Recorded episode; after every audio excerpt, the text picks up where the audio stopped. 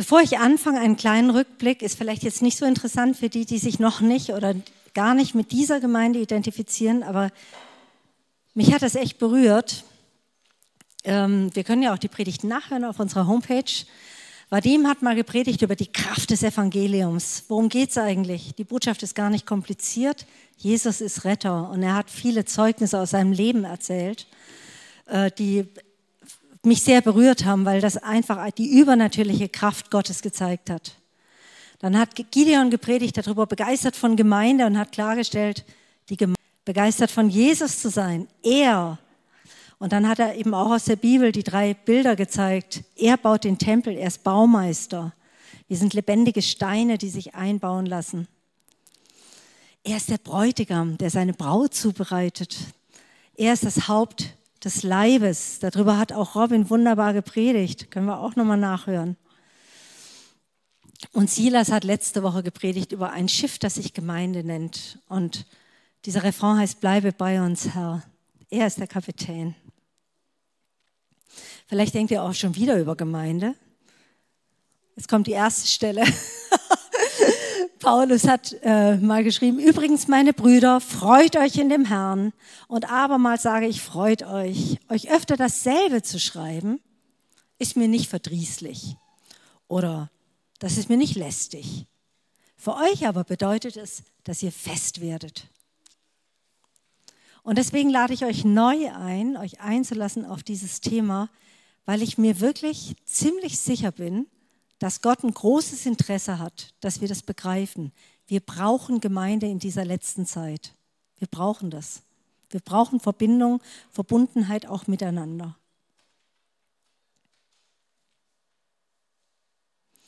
Ich habe ja schon gesagt, viele Bibelstellen. Jetzt kommt meine Einladung. Prüft alles. Ich habe eben quasi so einen prophetischen Traum mitgebracht wo es darum geht, erzähle ich gleich. Prüft das, und zwar anhand des Wortes Gottes. Und das, was gut ist, das behaltet für euch. Das, was euch persönlich anspricht und wo ihr merkt, das ist gut, das hat Kraft. Weisung, so steht es im 1. Timotheus 1, Vers 5. Und Weisung bedeutet, oder des Gebotes, das ist die Weisung und die Lehre der gesamten Schrift. Das Endziel, das letzte Ziel ist Liebe. 1 Timotheus 1, Vers 5. Das sind auch echt zu viele Stellen.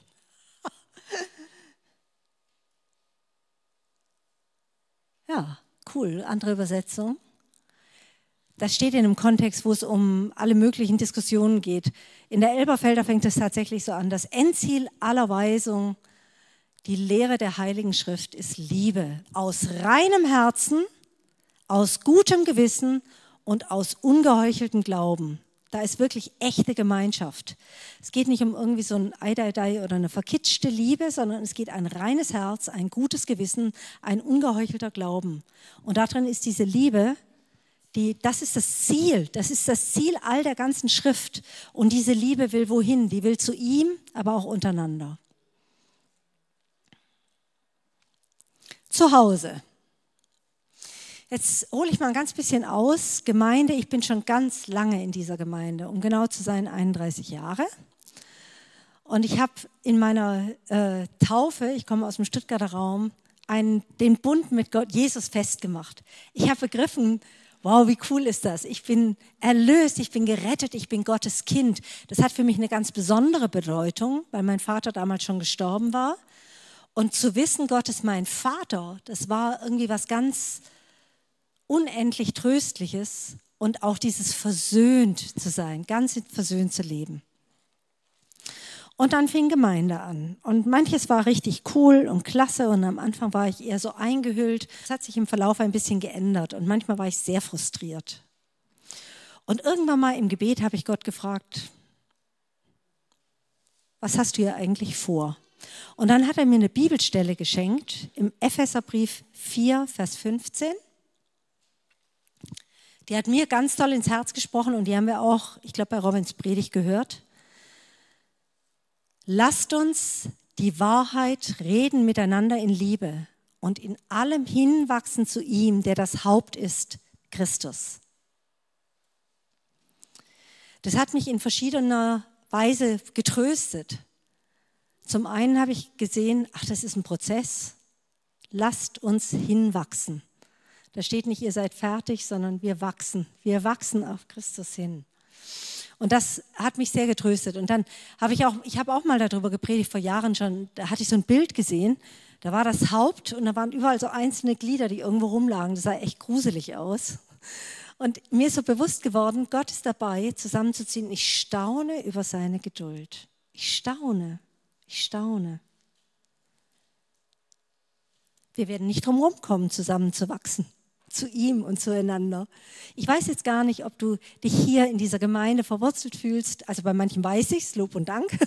bei anderen bin ich, weiß ich es nicht genau. Vielleicht habt ihr auch woanders ein Zuhause. Aber wo auch immer Gott euch hingestellt hat in den Leib Christi, es geht darum zu verwachsen, zusammenzuwachsen zum Haupt, zu Christus hin.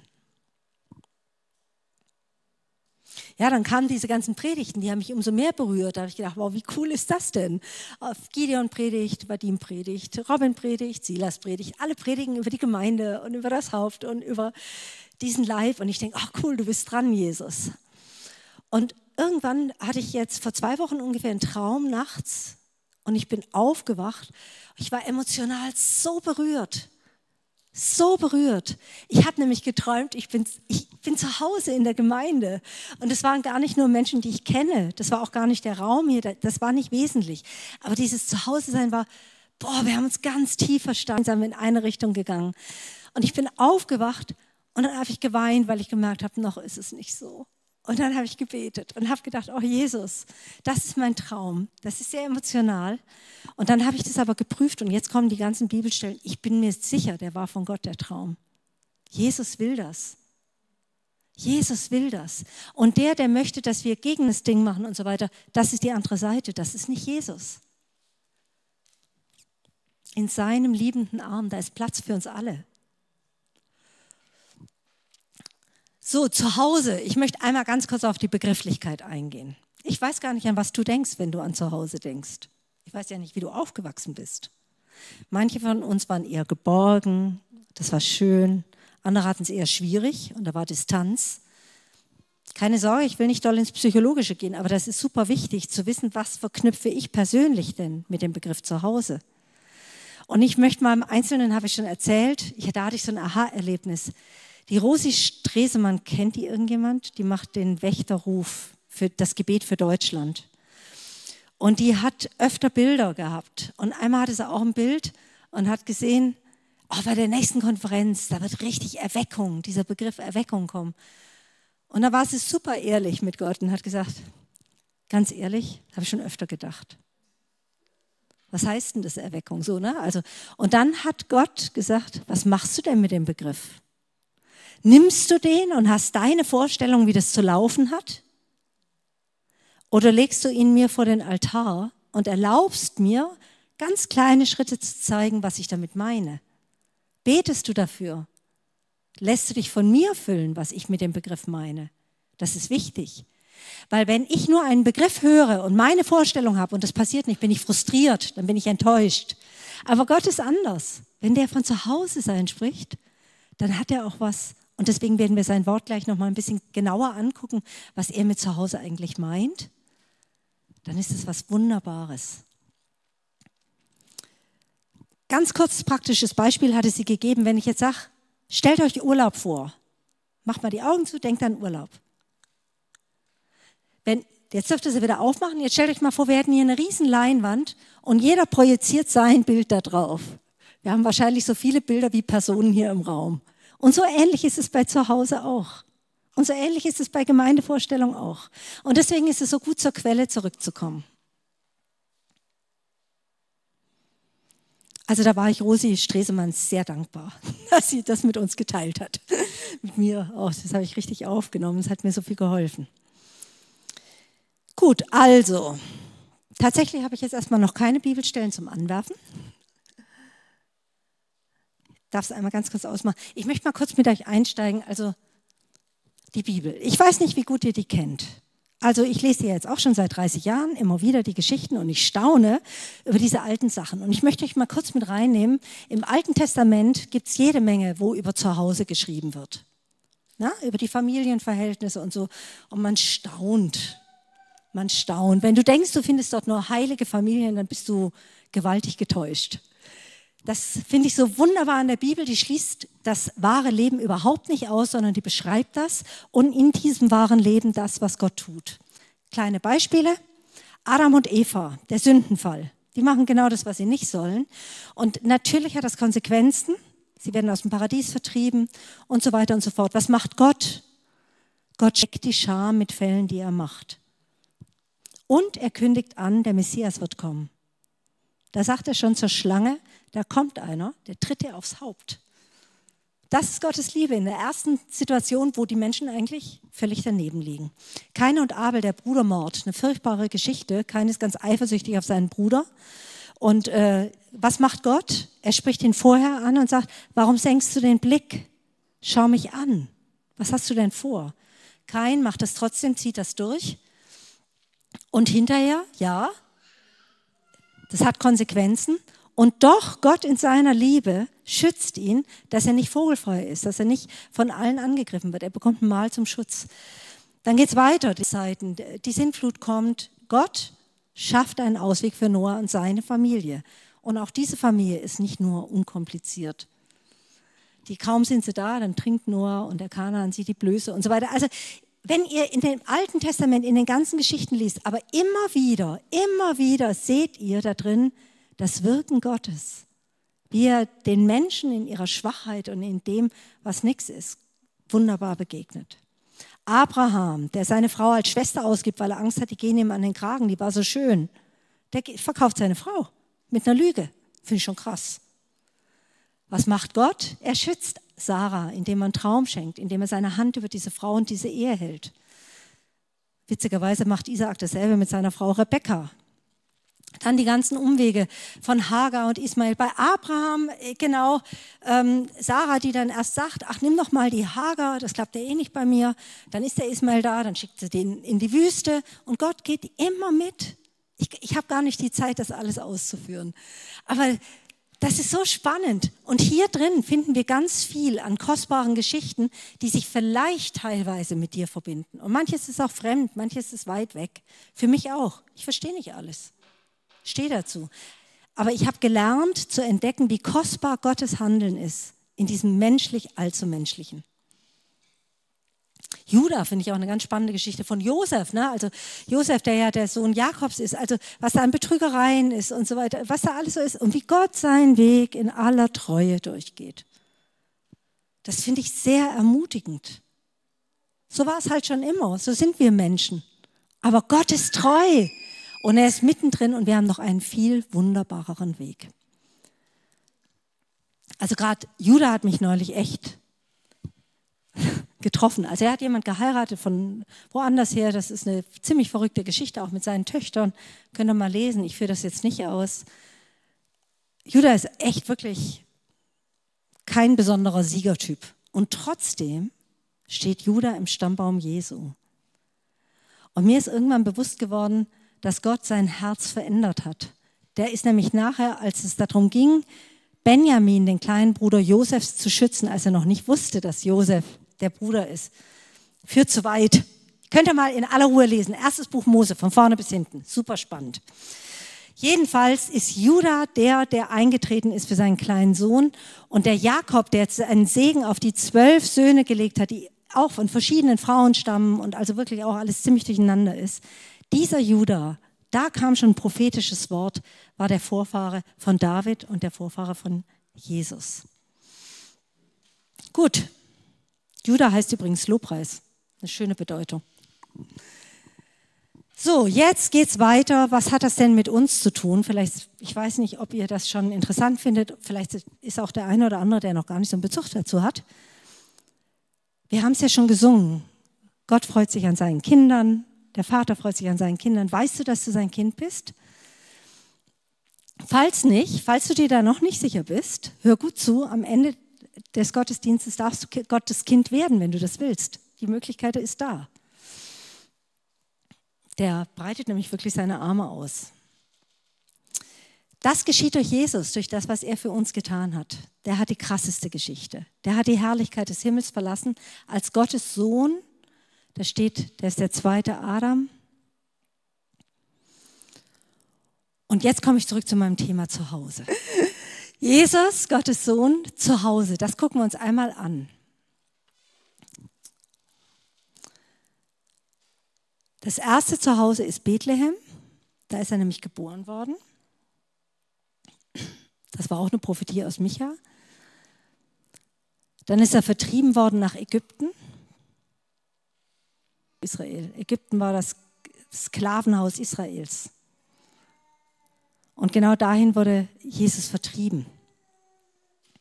Dann sind sie zurückgekommen. Äh, Josef hatte den Traum, also war ein riesiger Kindermord, also Jesus wäre umgebracht worden, da war sein Leben schon bedroht. Dann kam er nach Nazareth zurück in die äh, Nähe einer Handwerkerstadt, hat dort das Handwerk seines Vaters gelernt, Zimmermann. Und dann hat er den ersten Ort, wo er sich selber wahrscheinlich ein Haus gekauft hat, das war in Kapernaum, das war eine Grenzstadt zu Galiläa, Zollstation. Gab es dort viele Zöllner. Und dort hat er mit seinem Dienst angefangen nach seiner Taufe und nicht wirklich ein Zuhause gehabt. Ein Zuhause hatte er vielleicht in Bethanien bei seinen Freunden, bei Lazarus und Maria und Martha. Die Stationen sind wild von Jesus. Er ist überall rumgewandert, war auch in Samaria, am Ende in Jerusalem, Gethsemane, den großen Kampf und im Gebet die Kreuzigung auf Golgatha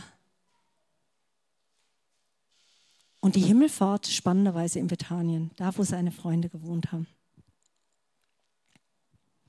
Jetzt gehen wir ins Wort Gottes, was Jesus zu, zu Hause sagt. Lukas 2, Vers 49. Da war Jesus zwölf Jahre alt und da zeigt er schon, dass sein Zuhause nicht auf dieser Erde war.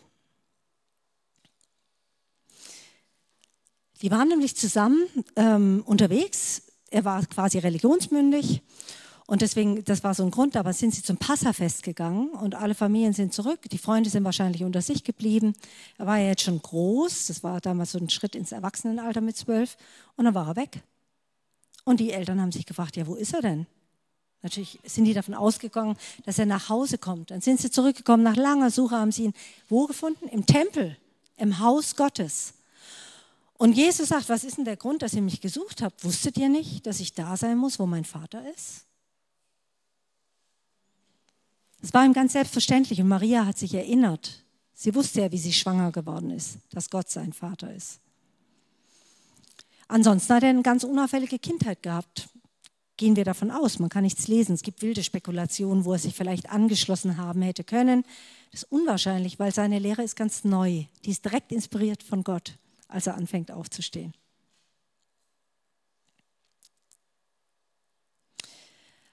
Matthäus 8, Vers 20, da ist jemand gekommen und hat gesagt, ich will dir nachfolgen. Und Jesus antwortet diesem, ich will dahin, wo du wohnst, wo du bist.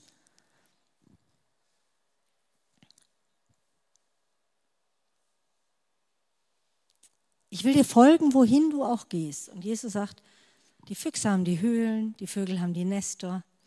Aber der Menschensohn hat keinen Ort, wo er zu Hause ist. Jedenfalls nicht auf dieser Erde. In seinem Haus war oft so viel los, dass er die Einsamkeit auf den Bergen gefunden hat. Oder er ist auf den See rausgefahren. Der hatte kein wirkliches Zuhause. War nicht so viel mit Rückzugsort. Und dann könnte man sagen, ja, aber eine Familie hat er ja gehabt. Ne? Also Maria hat nach ihm noch mindestens vier Söhne bekommen, von denen lesen wir im Evangelien. Und zwei Schwestern hat er auch. Und dann sucht seine Familie ihn, als er mal wieder beim Predigen ist. Und was sagt Jesus? Das lesen wir in Matthäus 12, Vers 48. Wer ist meine Mutter? Wer sind meine Brüder? Streckte seine Hand aus über seine Jünger und sagte, siehe da, meine Mutter und meine Brüder. Denn wer den Willen des Vaters, meines Vaters im Himmel tut, der ist mein Bruder, meine Schwester und meine Mutter. Das finde ich, ist die Schriftstelle, die meinen Traum belegt. Zu Hause. Wir sind zu Hause, wenn wir den Willen Gottes tun. Und ich weiß ja nicht, wie es dir geht. Gehorsam ist auch so ein Begriff. Geschichte und schwierig. Wir sind individualistisch. Jeder darf tun, was er will. Jeder sei sein, seiner Meinung gewiss, das sagt die Bibel auch. Aber Gehorsam, das ist ein Begriff, der ist echt heikel. Und genau dieser Begriff ist verknüpft mit Zuhause. So sagt Gott das. Das Schöne ist, Gott fordert nie blinden Gehorsam, niemals, niemals.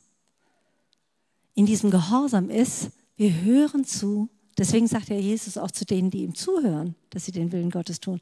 Das Zuhören, ihm zuhören, der in Liebe spricht.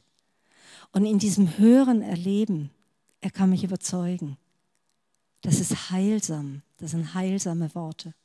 Vielleicht ganz anders auch als was du erlebt hast oder was du gehört hast oder was in deinen Gedanken sind. Wenn er spricht, das ist heilsam. Das ist ein Zuhause, wo wir heil sein dürfen in seinem liebenden Arm.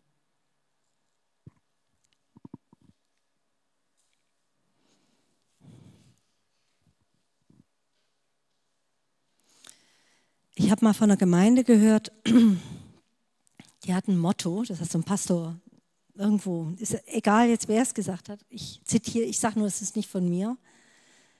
Wir wollen, was Gott will.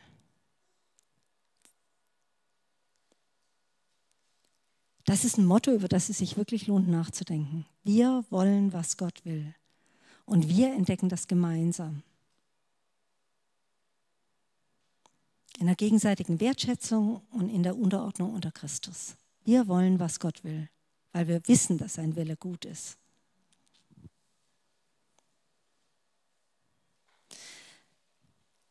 Falls dir das gegen den Strich geht und du sagst, Mensch, zu Hause ist für mich, fand ich auch einen guten Spruch, zu Hause ist da, wo ich den Bauch nicht einziehen muss oder wo ich sein darf, wie ich bin.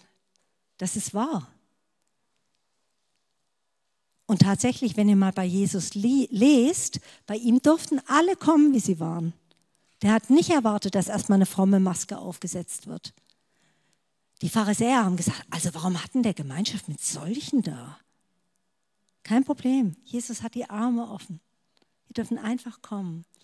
Und im Zuhören ist er es, der uns verändert von innen her. Er ist es, der uns zu seinem Kind macht. Wir wollen, was Gott will, weil Gottes Wille gut ist. Wir wollen, was Gott will, weil wir zu Hause haben wollen. Wir wollen, was Gott will, damit wir hinwachsen zu ihm.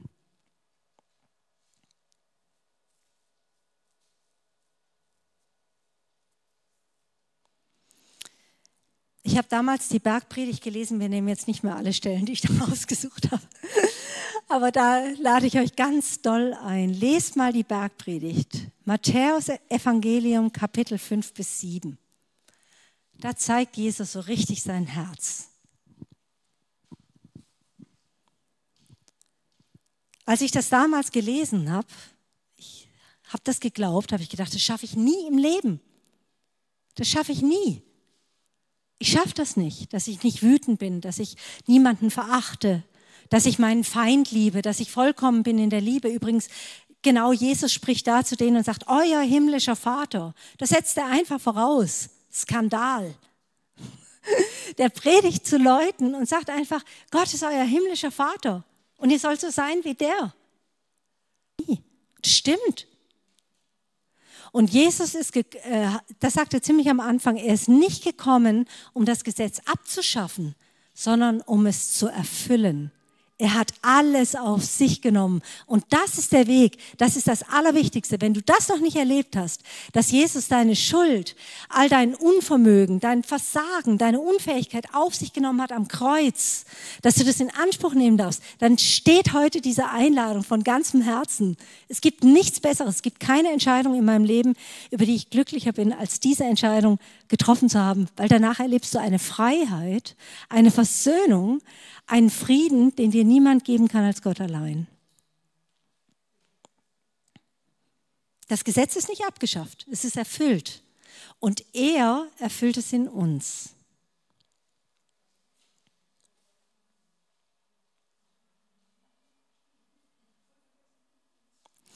Jesus sagt zu diesen Menschen, die ihm zuhören, ihr seid das Salz der Erde. Wenn das Salz fade geworden ist, womit soll das gesalzen werden?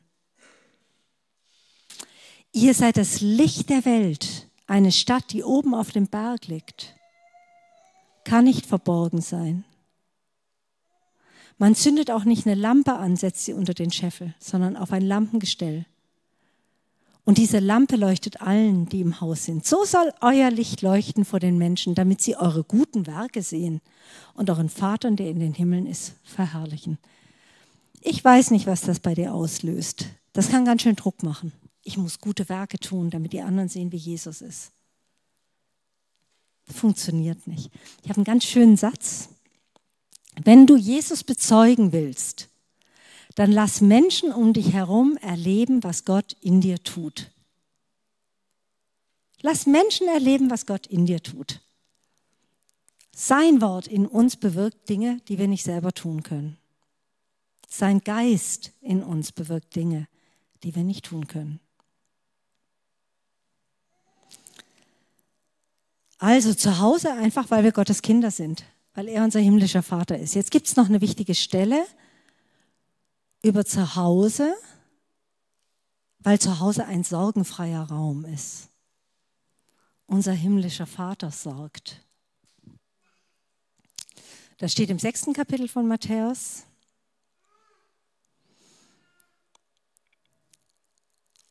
Deshalb sage ich euch, Matthäus 6. Moment. Welcher Vers war das? Kann ich so nicht lesen.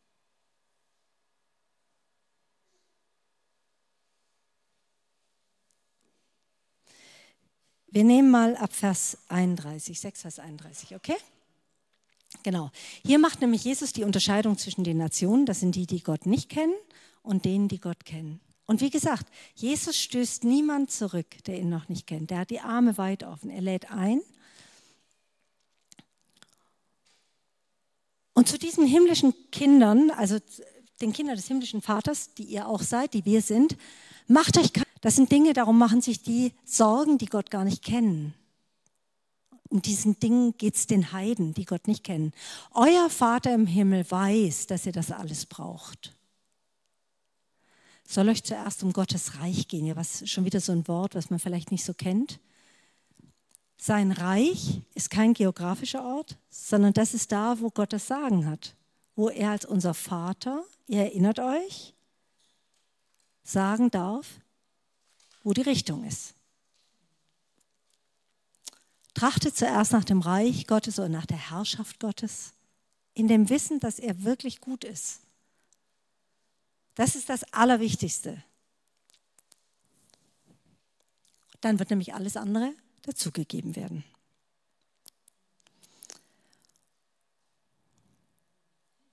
Euer himmlischer Vater weiß, dass ihr alles benötigt. Darin zur Ruhe zu kommen. Dein Vater weiß, was du brauchst. Und er gibt es dir gerne. Jesus sagt an einer anderen Stelle, brauchen wir nicht nach, geben ihren Kindern zu essen. Selbst wenn sie böse sind. Normalerweise geben sie ihnen wenigstens zu essen und versorgen sie ihr seid alle versorgt worden, wir sind alle versorgt worden, sonst wären wir nicht hin. Hier. Und selbst wenn die Menschen, die ja nie vollkommen sind, Gutes tun können für ihre Kinder, wie viel mehr unser himmlischer Vater. Er weiß es. Und darin zur Ruhe zu kommen, ist wunderbar. Wir haben den besten Vater, den wir haben können. Zu Hause.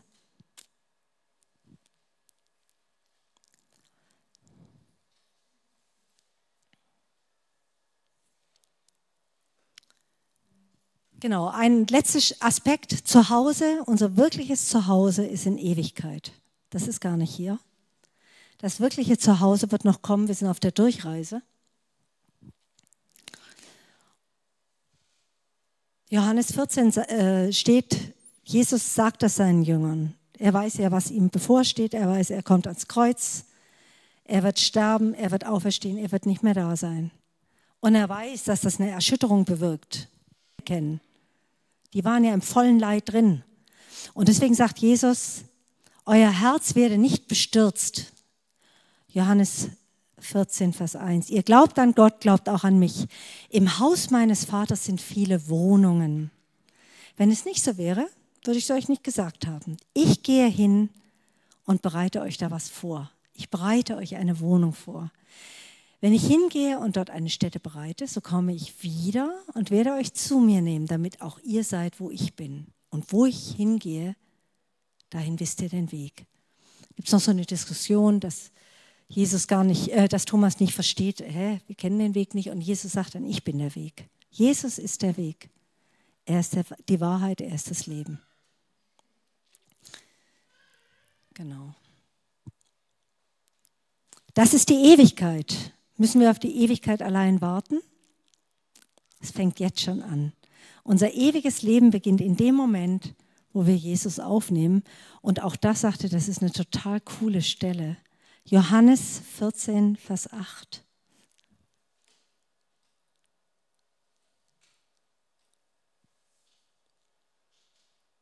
Oh, das meinte ich nicht. Ich lese es mal vor, da muss, Hannes, du bist super, echt. Wenn jemand mich liebt, wird er mein Wort halten und mein Vater wird ihn lieben und wir werden zu ihm kommen und Wohnung bei ihm machen.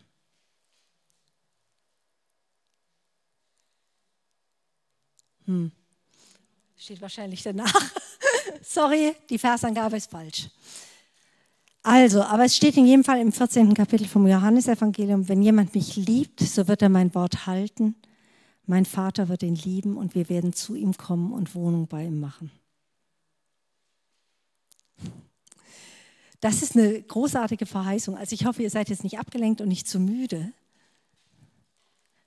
Wenn wir sein Wort halten, das heißt, wenn wir sein Wort hören und wenn wir da immer wieder drüber nachdenken und wenn wir es beherzigen, dann zieht Gott in uns ein. Dankeschön. 1423. Super. Danke, Ina.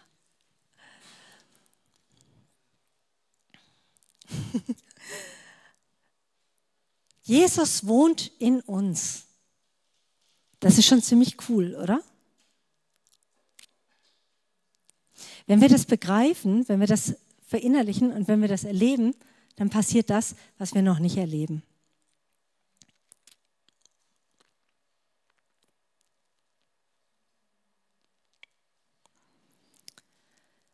Ich möchte jetzt noch mal zu dem Anfang gehen. Ich habe ja schon gesagt, also ich bin ja schon lange in Gemeinde und ich habe manches Wunderbares gesehen. Ich habe viel Bewahrung, ich habe viel Versorgung von Gott erlebt. Dafür bin ich Her von Herzen dankbar. Ich habe aber auch manche Enttäuschung erlebt. Da habe ich nicht erlebt, dass Gottes Reich so gebaut wurde. Da habe ich nicht erlebt, dass Wunder geschehen. Da waren Dinge, die waren schwierig. Und vielleicht sagst du auch, naja, was soll das Ganze, wenn es nicht funktioniert, der Erde? Und dann kann man frustriert werden und kann gegeneinander kommen und kann sagen, das liegt da dran oder die sind schuld, weil sie sich nicht genug Mühe geben oder der gibt sich genug hin oder da ist vielleicht noch Sünde im Leben oder was weiß ich. Gibt tausend Erklärungen und der Verkläger steht volle Granate auf und Jesus kommt nicht zum Ziel. Und das kann echt Leid verursachen. Und ich möchte einen alternativen Weg, den, der in der Schrift steht, der in der Schrift steht. Das ist aber jetzt Hebräer 11, Vers 1. da bin ich mir doch ziemlich sicher. Der Glaube da fängt unser Glaube an.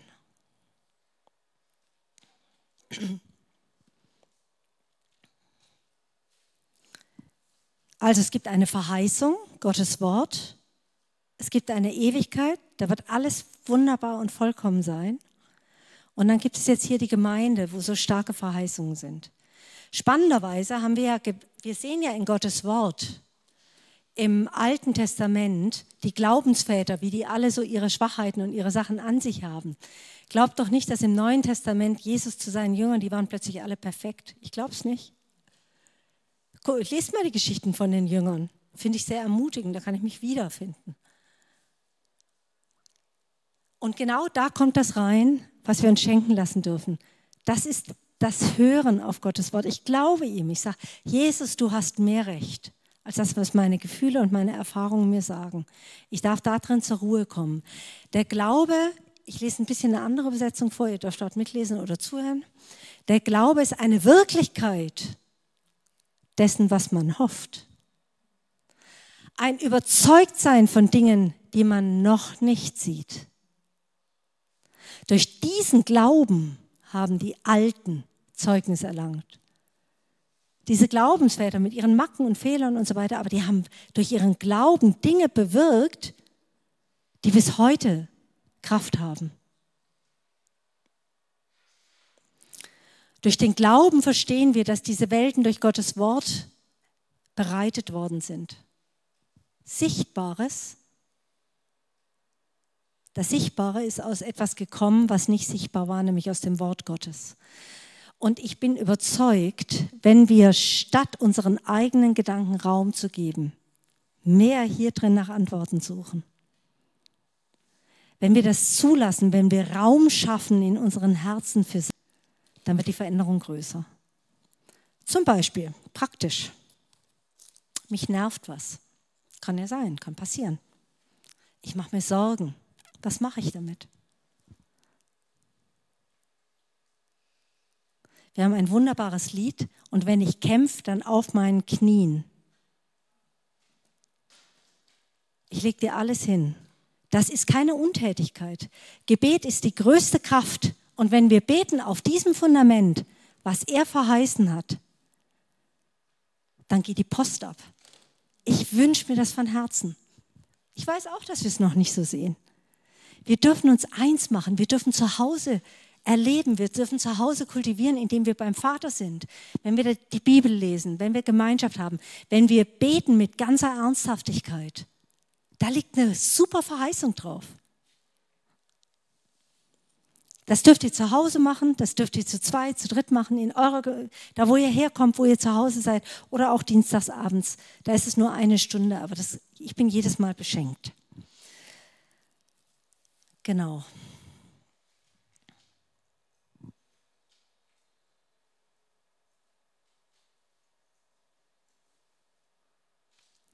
Wir springen zum Schluss, Offenbarung 21. Das ist unser Zuhause, das uns im Himmel erwartet. Habe ich letzte Woche schon mal vorgelesen?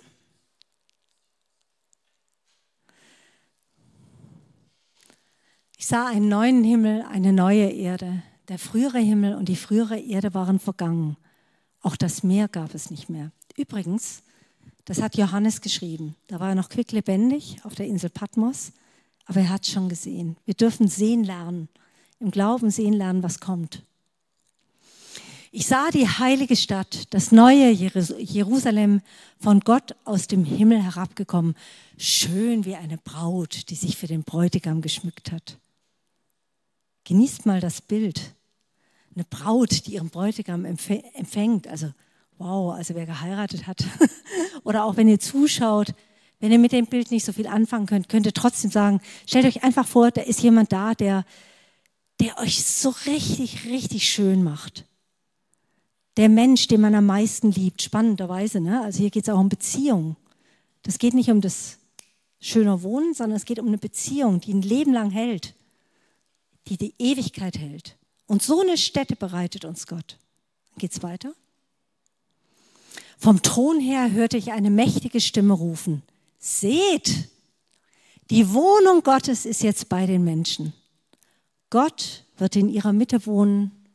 Sie werden sein Volk sein, ein Volk aus, ein Volk aus vielen Völkern.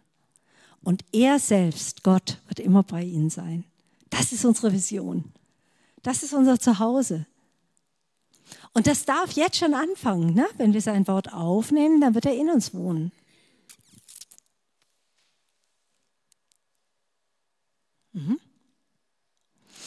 Er wird alle Tränen abwischen. Es wird keinen Tod mehr geben, kein Leid, keine Schmerzen, werden keine Angstschreie mehr zu hören sein, denn was früher war, ist vergangen.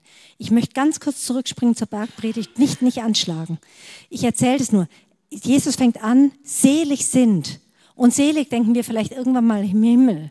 Aber das steht Glückselig sind die, die jetzt noch weinen. Sie werden getröstet werden.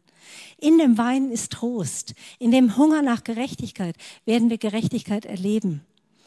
Und spannenderweise dürfen, ja, komme ich zum Schluss drauf. Okay, also ich mache alles neu, sagt der, der auf dem Thron saß. Er befahl mir, schreibe die Worte auf, die du gehört hast. Und zuverlässig, das ist wahr. Das sagt kein Mensch, das sagt Jesus.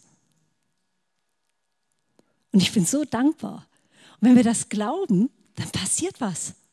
Dann passiert was. Das ist eine Kraft, die uns wirklich verwandeln kann, die uns verändern kann.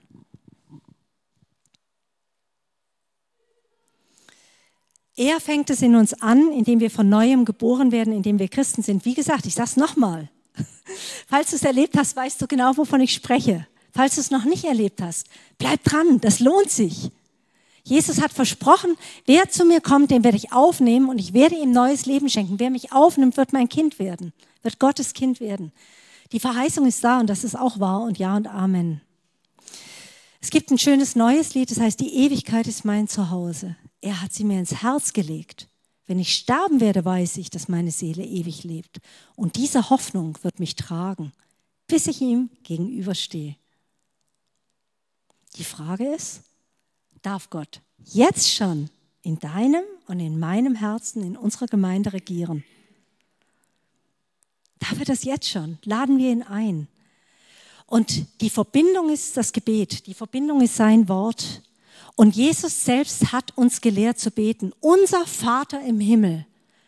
Mit all dem Wissen, was ihr jetzt gerade gehört habt, mit all dem, versucht es nochmal ganz neu zu hören. Unser Vater im Himmel, der Vater, der alles neu macht. Geheiligt werde dein Name. Verherrliche dich. Zeig dich, wie du bist. Wir tragen nicht nur das Namensschild, wir tragen deinen Charakter. Wir wollen verwandelt werden, dass wir wollen so vollkommen lieben, wie du liebst. Geheiligt werde dein Name, du bist unser Vater. Dein Reich komme, dein Wille geschehe, so auswendig das Gebet. Wenn ich mir klar mache, was es bedeutet, haben wir Raum in unserem Herzen, das zu glauben. Dein Wille geschehe, dein Reich komme, wie im Himmel so auf Erden. Genau. Ähm, ich komme zum Schluss. Es ist genug gepredigt. Ich möchte euch einladen, wirklich vielleicht einmal jetzt aufzustehen. Wir stehen jetzt vor Gott. Macht mal die Augen zu, ihr steht nicht vor mir, ihr steht vor Gott. Wenn ihr wollt, lade ich euch ein. Ich weiß nicht, was euch angesprochen hat, aber diese Sehnsucht und diese Gewissheit, dieses Vertrauen, du, du allein weißt, wo du stehst. Sag's Gott, das Endziel der ganzen Geschichte ist Liebe. Tiefe Liebe zu Gott und zum Nächsten wie zu, zu dir selbst von ganzem Herzen, mit ganzer Seele, mit ganzem Verstand, mit allen Kräften. Das ist das Endziel seiner Weisung, das Endziel der Predigt. Das, das ist das, woraus es rauslaufen soll. Und du allein weißt, was in deinem Herzen ist. Und du darfst dein Herz reinigen lassen durch das Blut Jesu. Du darfst dein Gewissen reinigen lassen. Und du darfst ganz ungeheuchelt sagen, wo du nicht vertrauen kannst. Du darfst ihn fragen. Du darfst sagen, ich verstehe es nicht. Jesus ruft und sagt, sucht mich, ihr werdet mich finden. Klopft an, euch wird aufgetan. Bittet, euch wird gegeben werden. Wie viel mehr als jeder andere Mensch wird Gott, der Vater, euch Gutes geben, sein Geist geben, uns das geben, was wir brauchen.